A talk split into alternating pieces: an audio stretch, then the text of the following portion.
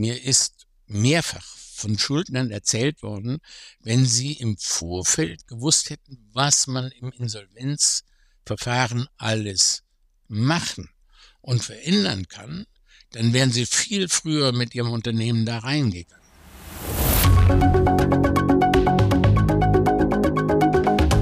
Beck aktuell, der Podcast. Herzlich willkommen zur neuen Folge. Schön, dass Sie dabei sind. Mein Name ist Matthias Bruchmann.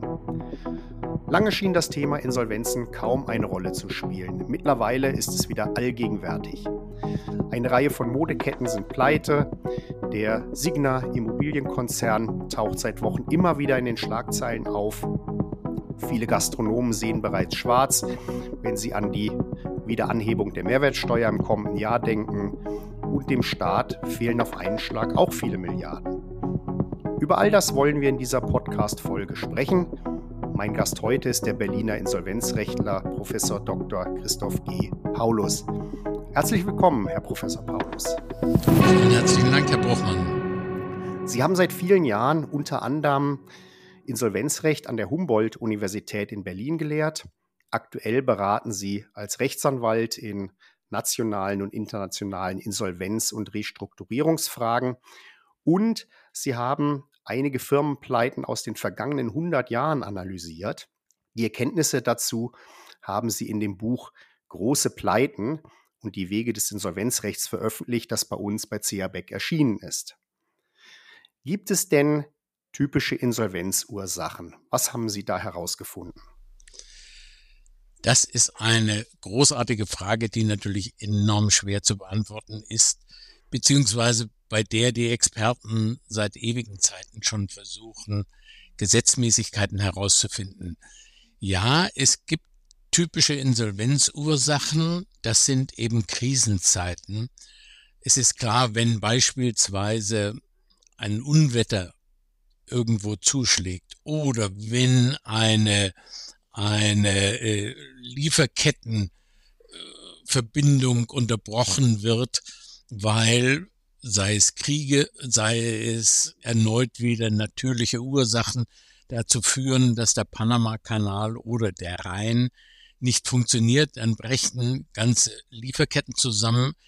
Und in der Folge kann dann die Produktion nicht weiter aufrechterhalten werden von denjenigen, die diese Lieferungen erhalten sollen und die sind dann in der Insolvenz, von der Insolvenz bedroht. Das gibt es immer wieder. Und dann gibt es natürlich auch den sich ständig ändernden Geschmack und die sich ständig ändernde Technologie, die dazu führt, dass diejenigen Produkte, die gestern, vielleicht heute Vormittag noch hochaktuell und groß nachgefragt waren, mit einem Mal auf dem wie soll ich sagen, auf der Schutthalde des Desinteresses landen und dann ist die Insolvenz praktisch vor der Tür. Also insofern, es gibt einen bunten Mix von Ursachen, der geballt in Krisenzeiten auftritt und dann besondere Herausforderungen an das Insolvenzrecht stellt. Ein geballter Strauß von Ursachen ist das eine. Gibt es denn vielleicht auch bestimmte Charaktere, die überproportional häufig in Insolvenzverfahren verwickelt sind. Haben Sie da auch eine Beobachtung gemacht? Also in dem Buch behandle ich insbesondere einen Typ, der in meinen, wenn ich das vielleicht noch an dieser Stelle einfügen darf, circa 50 Jahren Beschäftigung mit dem Insolvenzrecht immer wieder auftauchte.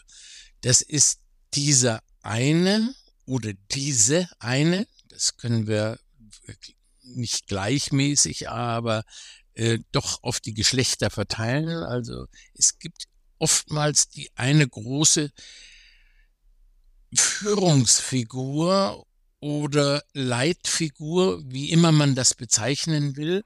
In Familienunternehmen ist das, und das kennen wir alle aus, aus Fernsehfilmen, da wird das oft thematisiert, der Alte, der die Firma aufgebaut hat.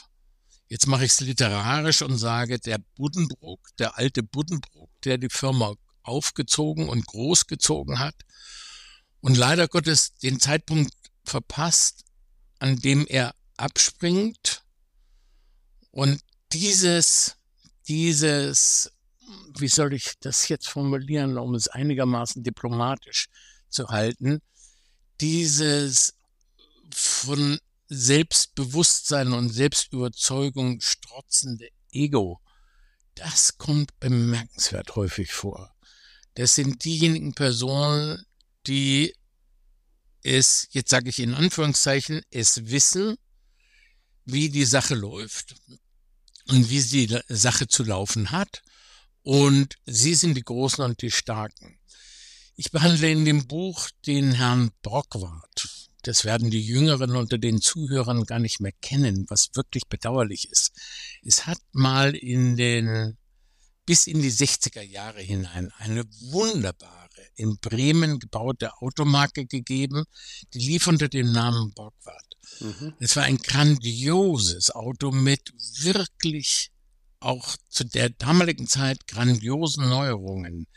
Der soll also beispielsweise eine Automatik erfunden haben, was damals noch völlige Zukunftsmusik gewesen ist, die schon grandios war.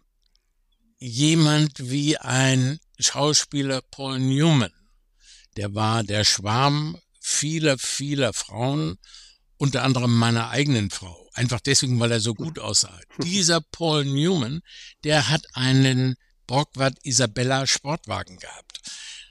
Ähm, das sind also phänomenale äh, Produkte gewesen, die aber letzten Endes daran gescheitert sind, dass der Herr Borgward ein grandioser Techniker, ein grandioser Ingenieur, sich für nichts weiter interessiert hat als für sein Ingenieurwesen und dabei übersehen hat, dass es eben auch so ein paar juristische Anforderungen wie Buchführung, wie vielleicht auch Effizienz gibt, also das ist jetzt mehr ökonomisch, dass es eben so ein paar Gesetzmäßigkeiten gibt, die man, wenn man eine Firma leitet, eigentlich berücksichtigen sollte.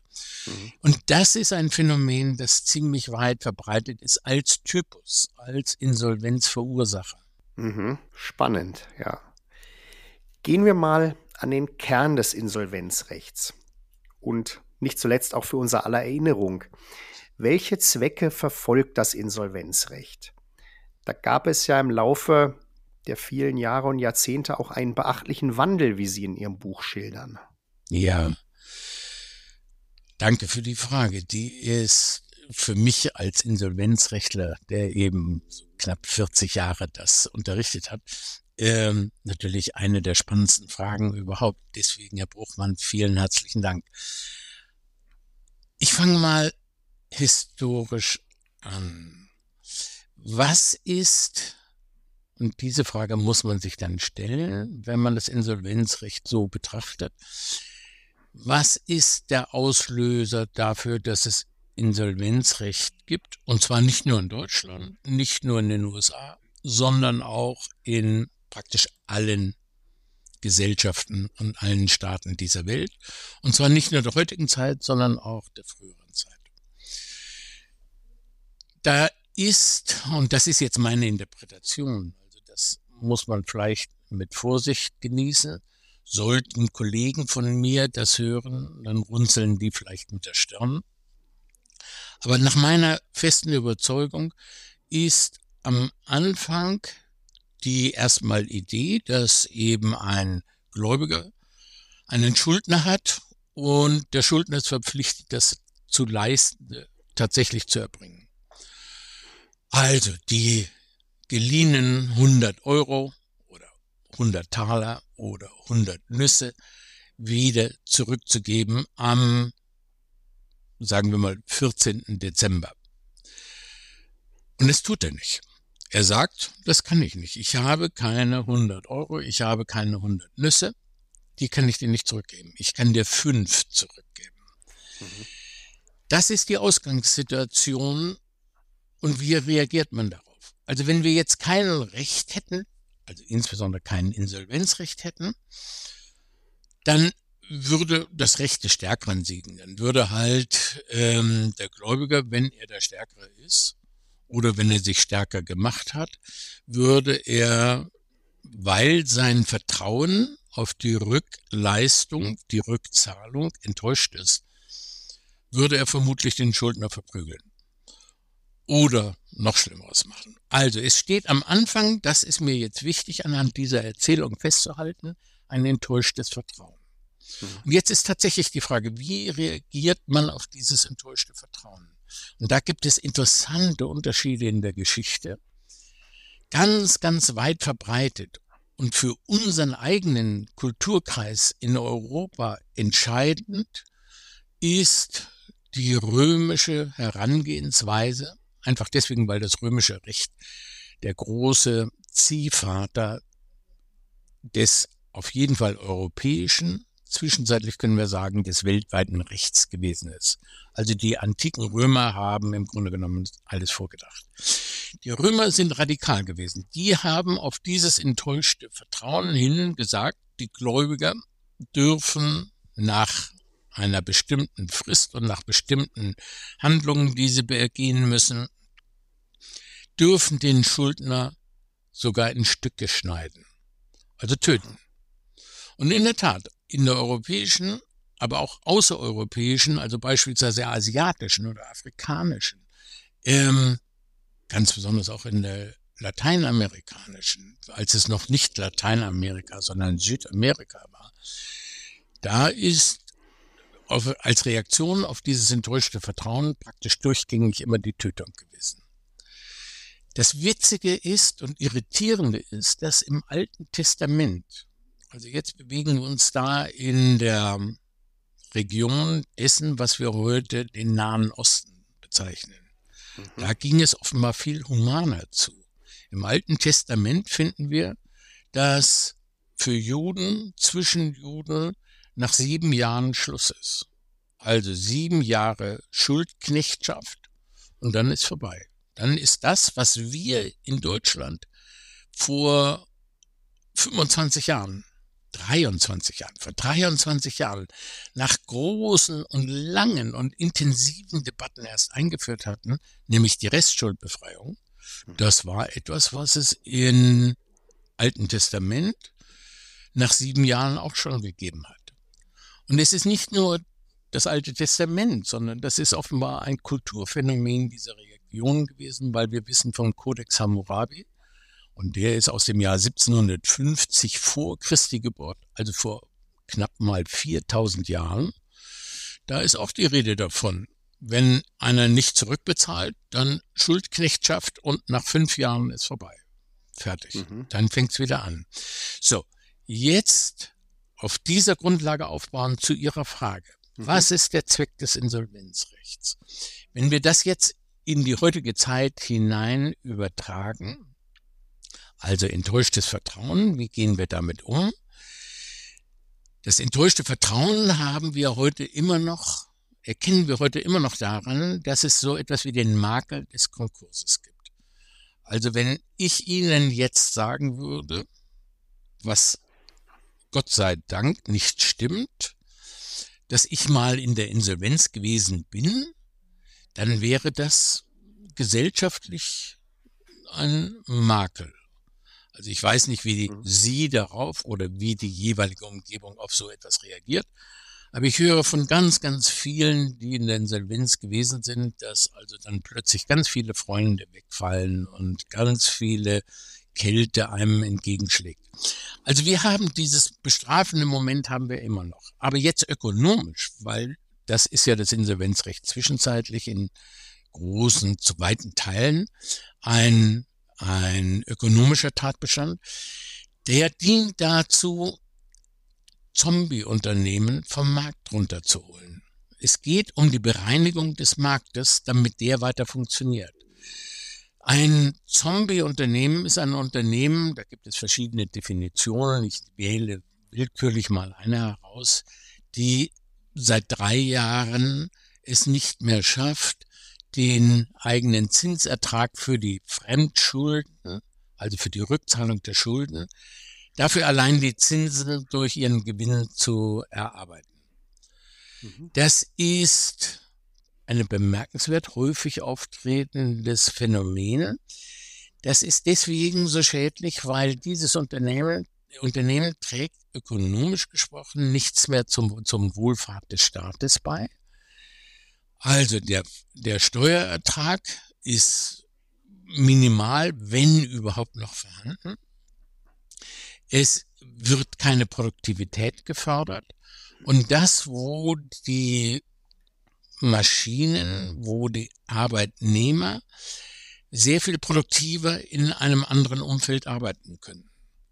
Ich versuche das jetzt mal auf ein modernes Beispiel zu übertragen. Ja, gern. Mhm.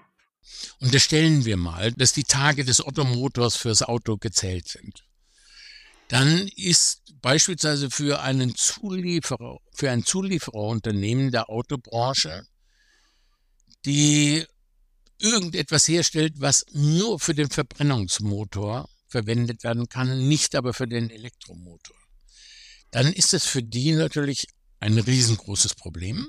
Das ist das, was ich vorhin schon mal erwähnt habe. Da ändert sich von einem Tag oder von einem Moment auf den anderen plötzlich das Interesse, der Geschmack, die politischen Vorgaben.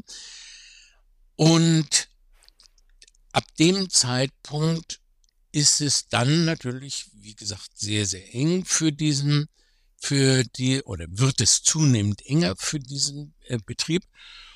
Und er produziert nichts, was die Volkswirtschaft vorantreibt. Also aus diesem Unternehmen kommt dann kein, kein Wachstumsimpuls mehr heraus. Und dann ist das Insolvenzrecht eben genau dafür vorgesehen, diesen, ich vergleiche es im Buch tatsächlich mit so etwas wie einer Arterienverkalkung, gewissermaßen einen Stand zu setzen, mhm. in dem eben ein Transformationsprozess stattfindet. Transformation ist vielleicht sogar das richtigere Wort zur Beschreibung dessen, was beim Insolvenzrecht vor sich geht. Es werden die einzelnen Gegenstände verkauft an jemanden, der die nutzbringender einsetzen kann. Die Arbeitsplätze gehen verloren. Wir werden vermutlich darauf nochmal zu sprechen kommen. Aber jetzt mal gesamtvolkswirtschaftlich gesprochen, diese Arbeitnehmer bringen einen suboptimalen Ertrag für das Gemeinwohl. Und natürlich muss ein Staat vom Gemeinwohl her denken. Er kann nicht an Herr oder Frau Müller konkret denken. Er kann versuchen, deren Schicksal so stark wie möglich zu verbessern in einer solchen Situation. Aber er muss in erster Linie natürlich sich Sorge machen, wie, wie halte ich den Laden mit 80, 82 Millionen Menschen am Laufen. Und vor dem Hintergrund ist tatsächlich die Betrachtung von dieser etwas abstrakten Höhe aus gesehen, ist ähm, der Sinn des Insolvenzrechts der, dass die Arbeitsplätze eben im Grunde genommen umgeschaufelt werden. Dafür gibt es dann beispielsweise im Insolvenzverfahren Auffanggesellschaften. Dafür gibt es dann ähm, Parallelangebote.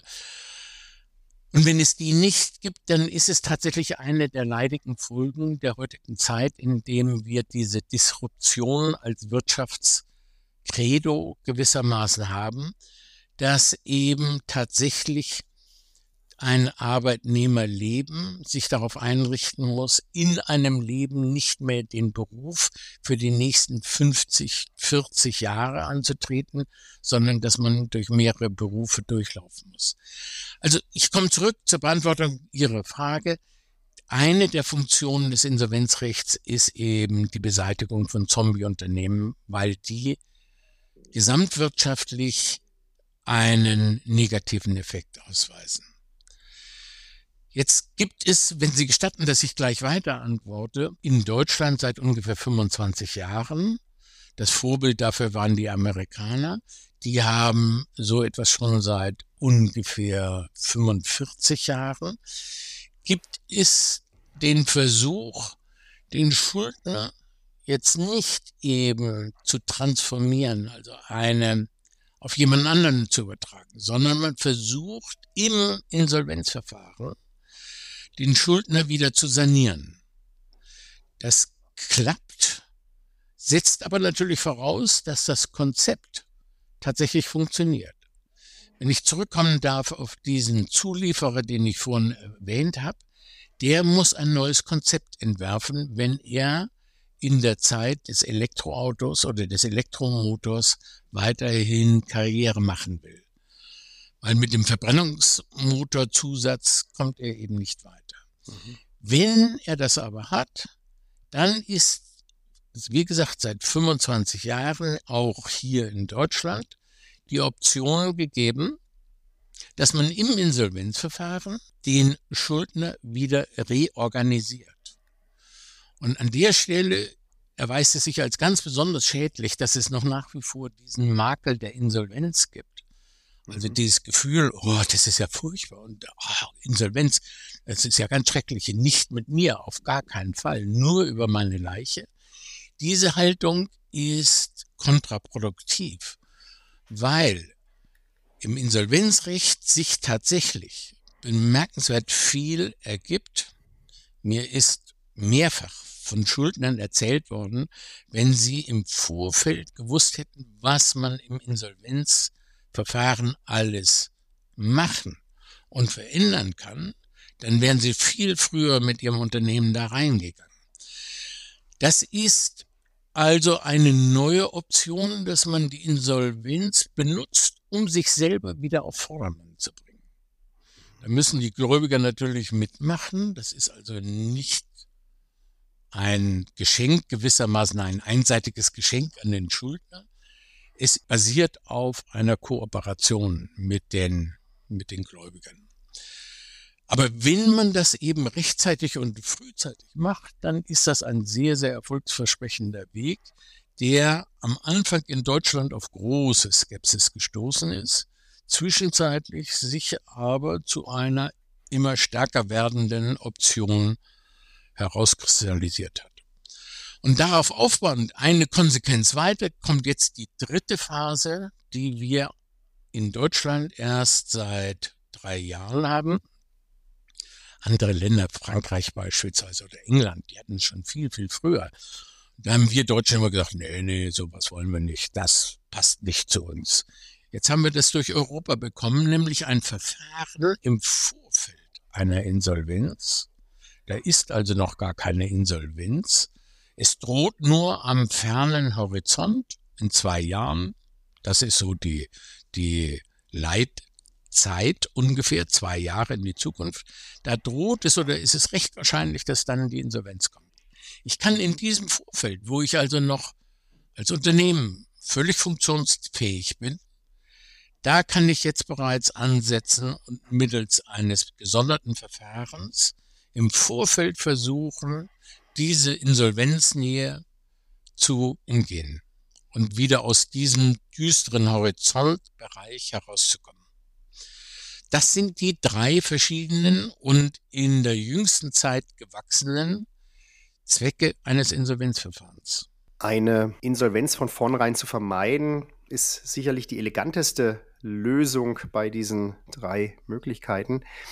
Trotzdem, wenn der Begriff Insolvenz auftaucht, Sie haben es ja eben auch schon gesagt, schwingt immer ganz schnell das Szenario auch vom Arbeitsplatzverlust mit.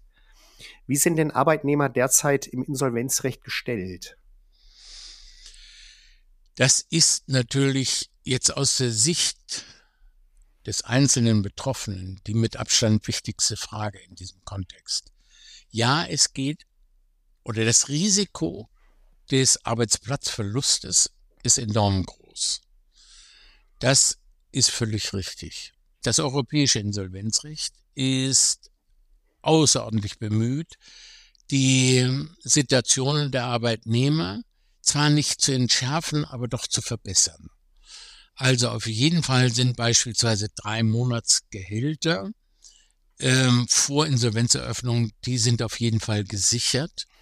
Das erläutere ich jetzt noch ein ganz klein bisschen für diejenigen, die diese Situation sich nicht vorstellen können, weil sie es noch nicht erlebt haben. Es ist vielfach so, dass der Unternehmer natürlich weiß, dass es jetzt den Bach runtergeht und er fängt dann an, einzelne Leistungen zu kürzen. Also als erstes bezahlt er nicht mehr die Steuern, das ist tatsächlich ein weit verbreitetes Phänomen. Aber dann bezahlt er auch oder redet vielleicht mit den Arbeitnehmern und sagt, also ich zahle euch den Lohn zwar jetzt nicht am 31. oder am 13. dieses Monats, aber ich zahle es bestimmt und dann mit Zinsen in drei Monaten. Und es gibt ganz, ganz viele Arbeitnehmer, die darauf eben eingehen, einfach deswegen, um ihren Arbeitsplatz zu retten. Insofern gibt es da einen unseligen Kreislauf. Infolgedessen ist diese Einrichtung im Deutschen insgesamt aber muss man sagen, im europäischen Recht ist äh, da schon mal hilfreich. Diese letzten drei Monate, da kriegt man von dritter Seite das Geld vom Bundesarbeitsamt. Mhm. Es gibt noch weitere Mechanismen, dass eben bestimmte Arbeitnehmerschutzeinrichtungen auch im Insolvenzrecht zu äh, berücksichtigen sind. Das ist eine Sonderbehandlung, wenn man es aus der Dogmatik des Insolvenzrechts sieht. Das Insolvenzrecht sagt normalerweise, so, wir machen heute den Cut. Jetzt um diesen Uhrzeit, genau zu diesem Punkt machen wir den Cut und weiter geht's nicht. Da, beim Arbeitsrecht macht man eine Ausnahme. Da gibt es also dann noch weiterhin den Sozialplan, da gibt es noch weiterhin den, den Betriebsrat, mit dem man ähm, sich verständigen muss über bestimmte Dinge. Also es gibt diese Schutzmechanismen. Ich will aber das Bild nicht zu rosig zei äh, zeichnen. Es sind Schutzmechanismen, die dem Arbeitnehmer eine Sonderstellung im Insolvenzverfahren geben. Es ändert aber nichts daran, dass eben für die Arbeitnehmer tatsächlich der Arbeitsplatz verloren gehen kann. Das hängt davon ab, was mit dem Unternehmen passiert. Wenn es übertragen wird auf jemand anderen, also von der Firma A auf die Firma B, dann ist ein weiterer Schutzmechanismus, dass die Arbeitsplätze übergehen, es sei denn, dass eben bestimmte Bereinigungen, Kündigungen oder sonst etwas ausgesprochen sind. Es gilt leider Gottes der Satz, der, der abstrakt, außer, also außerhalb des Insolvenzverfahrens oft gesagt wird, den ich vorhin auch schon mal angedeutet habe, dass wir in einer Wirtschaftswelt leben, in der so die alte Idee, dass der Schuster oder der Obstverkäufer in seinem Laden 40, 50, 60 Jahre lang tätig ist, das wird immer seltener bei uns. Und das bedingt, dass eben Arbeitsplätze tatsächlich verloren gehen und gewechselt werden müssen. Jetzt gibt es ja auch Pleiten, die das Glück haben, dass in der letzten Minute doch noch ein unverhoffter Geldsegen auftaucht, häufig vom Staat. Was halten Sie denn von solchen Auftritten äh, sogenannter weißer Ritter? Diesen weißen Ritter, den habe ich in dem Buch ebenfalls beschrieben anlässlich der Philipp Holzmann Pleite. Da ist tatsächlich ein Bauunternehmen gewesen, das übrigens, wenn ich das an dieser Stelle noch nachtragen darf, auch so ein häufig vorkommendes Insolvenzphänomen ist, dass man in Zeiten, in denen es gut läuft, plötzlich größenwahnsinnig wird und sich vergrößert auf Teufel komm raus. Und das hat dieser Philipp Holzmann gemacht. Der hatte dann plötzlich eben Baustellen in Thailand, der hatte Baustellen in Südamerika und hat hier zugekauft, hat dort zugekauft. Ist also big is beautiful. Das ist etwas, was offenbar das Ego von vielen enorm überzeugt und was oftmals der Anfang von einer von einer Pleite ist. Und das war so beim Holzmann. Der hat einfach nicht mehr rentabel arbeiten können und ging dann pleite und dann empörte sich die gesamte Region. Ich glaube, wenn ich das richtig erinnere, es war irgendwo in der Nähe von Frankfurt. Mhm. Und zwar deswegen, weil natürlich ganz, ganz viele Arbeitnehmer davon betroffen waren. Und Arbeitnehmer sind natürlich jetzt mal in anderer Formulierung Wähler.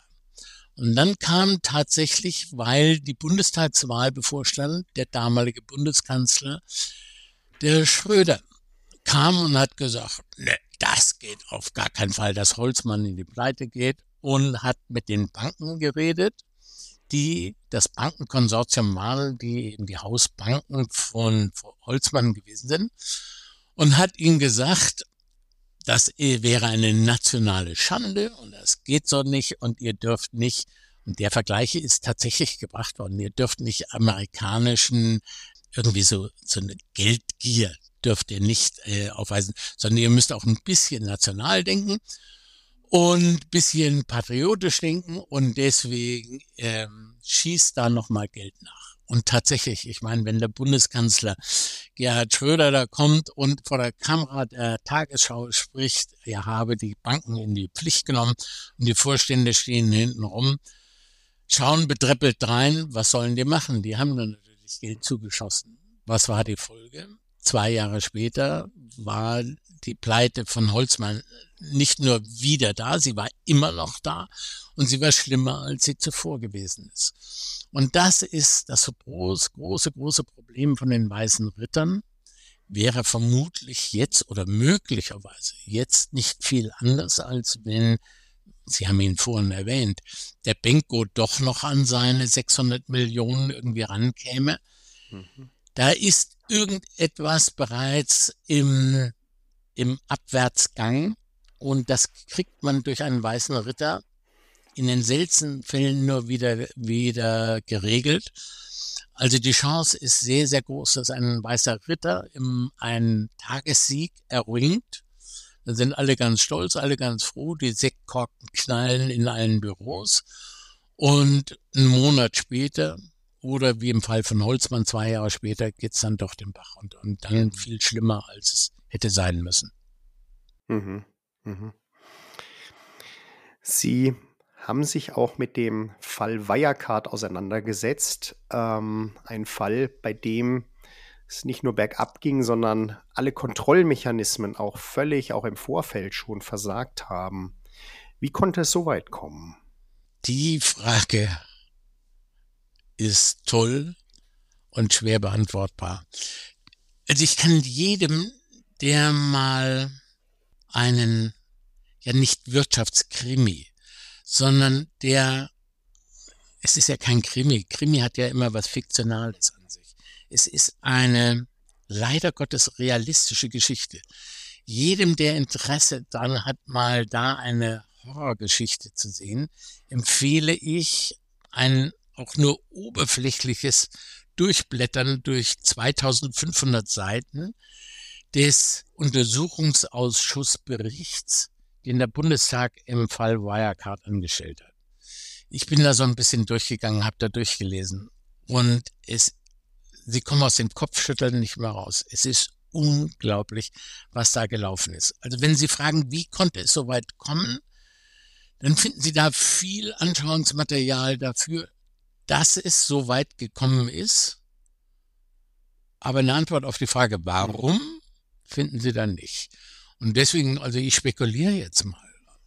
Ich befürchte, Deutschland wollte in seinem DAX ein Unternehmen haben, das mit den großen Digitalunternehmen dieser Welt zumindest ein bisschen mithalten konnte. Es hat gerade in der Zeit ganz oft die Gegenüberstellung gegeben, dass die größten deutschen Unternehmen im DAX hm. im Schnitt über 100 Jahre alt sind und die größten Unternehmen im Nasdaq drüben im, in den USA, die sind, wenn es hochkommt, zehn Jahre alt. Also das sind eben alles diese Digitalwerke. Wir hatten mit anderen Worten so das Gefühl, dass wir so bisschen hinter der Zeit herlaufen und dann eben so die großen Industrieunternehmen haben, aber nichts, was die Zukunft ist. Und um da irgendetwas gegenhalten zu können, hat, glaube ich, der altbekannte und seit Jahrhunderten bei den Deutschen leider Gottes beobachtbare Minderwertigkeitskomplex. Ich bitte insgesamt um Entschuldigung bei den Zuhörern. Ich bin selber Deutscher, ich weiß aber, wovon ich rede. Und füge wie bezüglich der Jahrhunderte nur hinzu, dass die erste Vorlesung, die in deutscher Sprache gehalten wurde, das war in Halle durch einen gewissen Christian Thomasius. Der hat die Vorlesung gehalten über die Frage, warum beziehungsweise ob wir den Franzosen nachäffen sollen. Also, da ist der Minderwertigkeitskomplex bereits vor 350 Jahren eingebaut gewesen und wir haben ihn immer noch. Wir wollen da irgendwie an der, an der Digitalfront mitmarschieren und dann haben wir uns eine Wirecard geleistet. Und dann haben deutsche Behörden haben dann Anklage gegen jemanden erhoben in England, der schon vor etlichen Jahren gewarnt hat, dass das eben eine Luftblase ist, die da aufgebaut wird. Es ist unfassbar. Also mehr kann und will ich an der Stelle, glaube ich, auch gar nicht dazu sagen. Wir könnten uns noch stundenlang darüber unterhalten. Kommen wir noch zu einem anderen abschließenden Themenkomplex. Jetzt fehlten ja nach einem Urteil des Bundesverfassungsgerichts plötzlich auch im Haushalt der Bundesrepublik unglaubliche Milliardenbeträge. Könnte sowas zu einer Staatspleite führen? Danke, dass Sie das Thema erwähnen. Ich bin unter den Universitätsprofessoren im Insolvenzrecht in Deutschland einer der ganz wenigen, vielleicht sogar der erste und einzige gewesen, der sich mit Staatspleiten äh, beschäftigt hat. Es galt über Jahrhunderte, Jahrtausende das Dogma, dass ein Staat nicht pleite gehen kann. Das ist natürlich Quatsch. Ähm, und das letzte Kapitel des Buches handelt tatsächlich von zwei Pleiten Deutschlands im letzten Jahrhundert, jeweils nach den Kriegen. Ihre konkrete Frage, ob Deutschland jetzt mit diesem Loch von 60 Milliarden pleite gehen kann, darauf kann ich ganz knapp und kurz und voller Überzeugung antworten, nein. Und zwar deswegen, weil die Kreditfähigkeit von Deutschland viel zu hoch ist. Also die Schuldenlast ist zwar beträchtlich, aber mit 66 Prozent gegenüber des, des Bruttoinlandsproduktes ist es ähm, sehr, sehr überschaubar. Die Kreditwürdigkeit von Deutschland ist nach wie vor außerordentlich hoch. Mit der Folge, dass also von der Seite keine Gefahr ganz anders. Aber sieht das beispielsweise aus in, in Ländern wie Argentinien, in Ländern wie Sri Lanka, die sind jetzt gerade in einem Verfahren, dass man nicht Insolvenzverfahren nennt, dass der Sache nach aber natürlich genau dasselbe ist. Und da ist natürlich das Spannende, und da war ich erst vorgestern wieder auf einer Konferenz hier in Berlin, weil sich so ein bestimmter Zirkel von Leuten interessieren sich für diese Frage, wie kann man in einem juristischen Verfahren oder überhaupt verfahrensmäßig eine solche Insolvenz eines Staates, wie kann man die regulieren? Der ganz große Vorteil eines Verfahrens in einem solchen Fall ist, dass dann Ordnung zustande kommt, wo Chaos herrscht alle, die jetzt hier diesem Podcast zuhören und die so viel Geduld aufgebracht haben, dass sie bis zum jetzigen Zeitpunkt noch dabei sind, die meisten von Ihnen werden sich noch daran erinnern, was ich mit Chaos meine, wenn Sie an Griechenland denken, was vor 13 Jahren völlig im Chaos versunken ist. Mhm. Insbesondere, also dieses Chaos ist zu weiten Teilen getragen von der, der armen Bevölkerung, aber auch vom Mittelstand. Ähm, es gehen in solchen Fällen, das ist in Argentinien, das ist in Sri Lanka, das ist in Afghanistan, das ist in Griechenland, ja, aber eben auch, gehen die, die äh, Krankheiten schnell in die Höhe. Es gibt keine ärztliche Versorgung mehr. Selbstmordrate steigt exponentiell. Ähm, es gibt keine Versorgung von Grundnahrungsmitteln mehr und so weiter und so fort. Das ist also ein abenteuerliches Chaos, das ausbricht. Und wir Juristen haben es nicht geschafft, innerhalb der letzten 2000, 3000 Jahre ein Verfahren dafür zu errichten.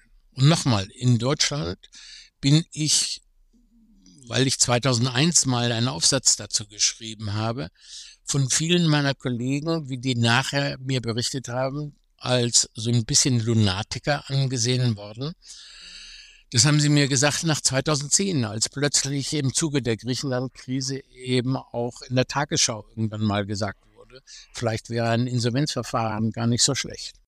Also, wenn ich Sie richtig verstehe, und das wäre eigentlich meine abschließende Frage gewesen, ähm, unterstellen wir, es käme mal zu so einem Bankrott, wie liefe das Verfahren, wenn ich Sie richtig verstanden habe?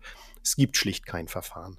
Es gibt keines. Es gibt Vorschläge dazu. Ich selber habe drei drei verschiedene unterbreitet im Laufe der letzten 20 Jahre. Es gibt aber noch weitere Vorschläge, aber wir haben die Politiker noch nicht so weit, dass die da mitmachen. Also auch in so einem alten Rechtsgebiet wie dem Insolvenzrecht, höre ich heraus, gibt es auch für die Zukunft noch jede Menge zu regulieren. Das ist schön gesagt. Das ist ganz schön gesagt, Herr Bruchmann. Ich bedanke mich ganz herzlich, Herr Professor Paulus, dass Sie heute hier im Podcast zu Gast waren. Prima, ich danke Ihnen sehr herzlich. Und wenn Ihnen, liebe Hörerinnen und Hörer, diese Folge gefallen hat, geben Sie uns gern eine positive Bewertung und seien Sie wieder mit dabei bei der nächsten Ausgabe von Beck Aktuell, der Podcast.